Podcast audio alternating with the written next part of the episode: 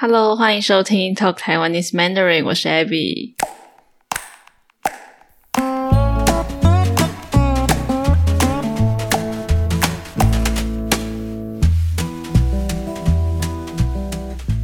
很久没有跟大家见面了，所以我今天就心血来潮来录影。那我顺便解释一下“心血来潮”是什么意思好了，因为我好像常常用这个词，但是可能很多人不知道这个是什么意思。心血来潮就是说我今天忽然很想做一件事情，我就跑去做了。例如说，嗯，我今天忽然很想要去台东旅行，我就去了。或是一些比较简单的事，例如说，嗯。我很久没有吃寿司了，但是我今天心血来潮，我就跑去买了。对，就是可能是一些你平常不常做的事情，但是你今天忽然想要做，就跑去做了。那心血来潮，它是一个成语，可是算是很常见的成语。我自己是非常常用这个词，可能是因为我常常心血来潮，想要做什么事情就去做了吧。好，那今天我想要跟大家聊的主题是选择障碍。选择障碍是什么意思呢？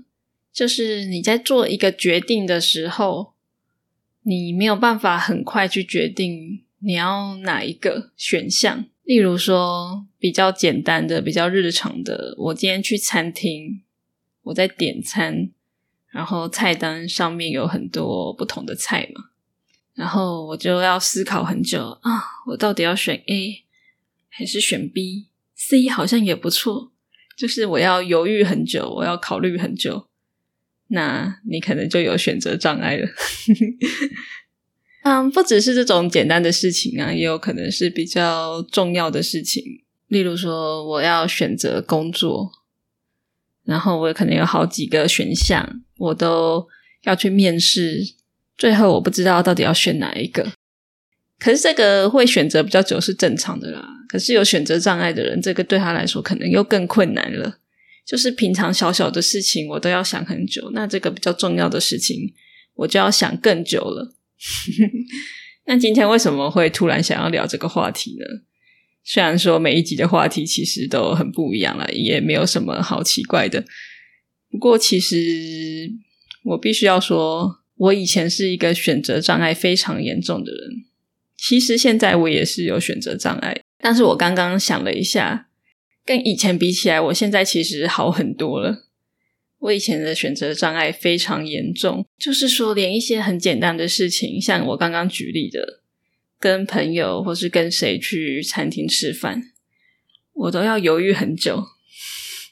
每次大家在点餐的时候，我就说你先点，然后我我再看一下。或是我要问别人说你吃什么？我想要知道别人点什么，我要去参考他的意见，甚至说去买饮料，在台湾很常去饮料店买饮料，我都要站着远远想，我今天要喝什么？连这种小事都要想很久。可是我现在有比较好了，因为我有意识到说，我觉得这个很浪费时间，就是。这么简单的事，我每天都要决定我要吃什么。我每天可能如果我去买饮料的话，我就要想我要喝什么。连这么小的事我都要想这么久，那也太浪费时间了吧，也太没有效率了吧。我后来就意识到说这样不行，我应该要改一改。所以我就有努力的去说，哎，不要想这么多，赶快做决定。这个又不是什么很重要的事情。对，所以跟以前比起来，我有比较好了。那我觉得比较有趣的一点是，我以前有跟一个朋友聊到说选择障碍这件事情，然后他就跟我说：“哎，你的选择障碍这么严重，会不会是因为你被保护的太好了？”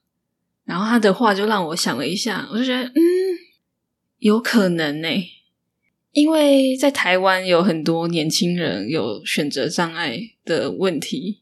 嗯，也不能说它是一个怎么多严重的病啊，也不是真的病，但是的确是会造成问题的。所以说，这么多年轻人有选择障碍，会不会是因为父母或是哥哥姐姐对我们照顾的很好，很多事情都会帮我们决定，所以变成自己要去决定的时候，会觉得有点困难。那我没有特别真的去对这个做什么研究啦，所以就只是跟大家闲聊一下我的经验，还有一些朋友的想法这样。所以我觉得他说的蛮有道理的。那我自己的例子的话，可能是以前我很依赖我姐姐，因为我跟我的姐姐差比较多岁，但是我们很像朋友一样。可是我会觉得说啊，姐姐比较聪明，然后很有想法，眼光很好，所以很多事情我都会想要问她的意见。举一个例子，就是说我们以前常常会一起去买衣服，一起去逛街，然后我都很信任她的眼光，就是我都会问他说：“哎，这件衣服适不适合我？你觉得我比较适合这一个还是那个？你觉得我要不要买这件衣服？”就是在做最后的决定，我都要问他，然后甚至严重到说，可能我如果没有跟他去逛街，我跟别人去，或者是我自己去，我会发现我很难决定我到底要不要买一件衣服，我就会觉得啊，我要问我姐，我可能还会传照片 问他说，哎，你觉得这件适不适合我？到这么严重的地步，可是这个是以前啦。后来我比较长大一点，我就有自己的想法，有自己的主见，有自己的穿衣服的风格，比较知道自己喜欢什么，想要什么，就不会需要问别人，不会需要问我姐。虽然有时候还是会跟他讨论一下啦，不过后来后来就是我都可以自己决定了。刚刚说到，可能就是对于爸爸妈妈或者是哥哥姐姐的依赖，被照顾的太好。那还有另外一个原因，我觉得可能也是因为不相信自己的决定，就是对自己的决定没有自信，觉得好像选择这一个不一定是比较好的，所以会一直犹豫不决，或是需要问别人来做决定。所以我有意识到这点，我就觉得啊，我需要改变，就是我应该要多相信自己的决定，多一点自信。然后相信自己的直觉，知道自己要什么，不要说什么都要别人帮我做决定。这样连这么简单的事情，不应该要什么都问别人。嗯，跟以前比起来，我现在好很多了。所以这种日常生活的事情，我可以很快就做决定了。不过，如果是一些比较重要的事情啊，例如说人生的方向，我应该要做什么样的事情，应该要走什么样的路。这种比较重要的事情，我可能还是会犹豫蛮久的，还是需要跟别人讨论。可是我觉得这个应该蛮正常的啦。这种比较大的事情，当然会想要跟嗯自己信任的人啊，或是比较成熟、比较有经验的人讨论，来去做决定。因为自己没有走过，真的也不知道说怎样对自己才是最好的。好，以上就是关于选择障碍的一些我的经验的分享。那我也很好奇，你有没有选择障碍呢？你以前有没有听过这个词呢？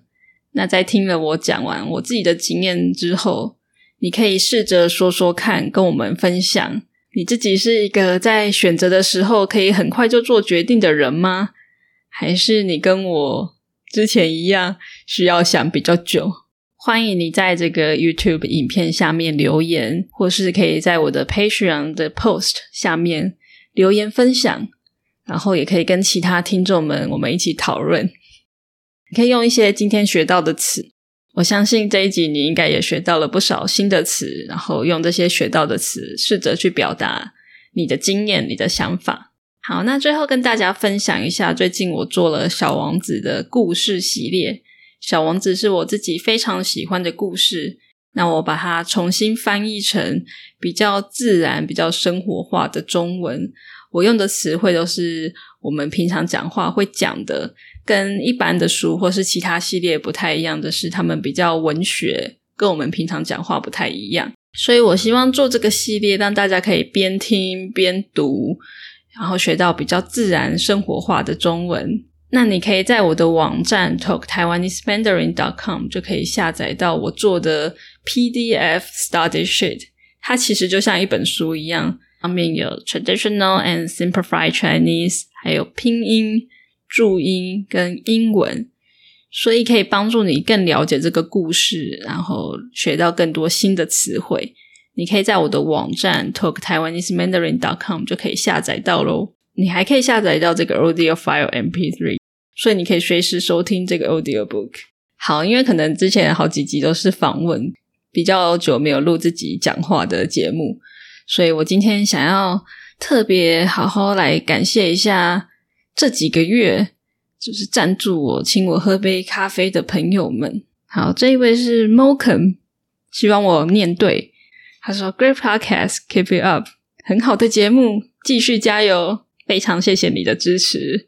还有这一位是他说：“嗨，我是在台南生活的美国朋友新梅，很喜欢你的 podcast，非常谢谢新梅的支持，感谢你。”还有这一位是 Anna，他说：“Keep up the good work, love your YouTube channel。”谢谢安娜的支持，非常开心。还有这位是 Patrick，他说：“Thanks a lot for all the great content and the script。”谢谢 Patrick 的支持。那当然要感谢一直以来在 Patreon 上面支持我的听众朋友们，你们的支持就是让我继续做这个节目最大的动力。非常谢谢你们。那也要来欢迎这个月的新朋友 Took，非常欢迎你们的加入，谢谢你们。那如果你也想要给我支持的话，欢迎加入我的 Patreon，或是到 Talk Taiwanese mandarin dot com 上面去请我喝杯饮料。喝杯咖啡或是茶，让我更有动力继续做更多节目给你们听。那最后要来回馈一下这位听众朋友在 Apple Podcast 上面的评论。这位是来自美国的打坐师傅，真的非常酷的名字。他说要学，他说要学自然中文的话，就听这个播客。这个播客非常棒。因为内容都是自然的对话，所以学的中文是真正在日常生活中听得到的国语。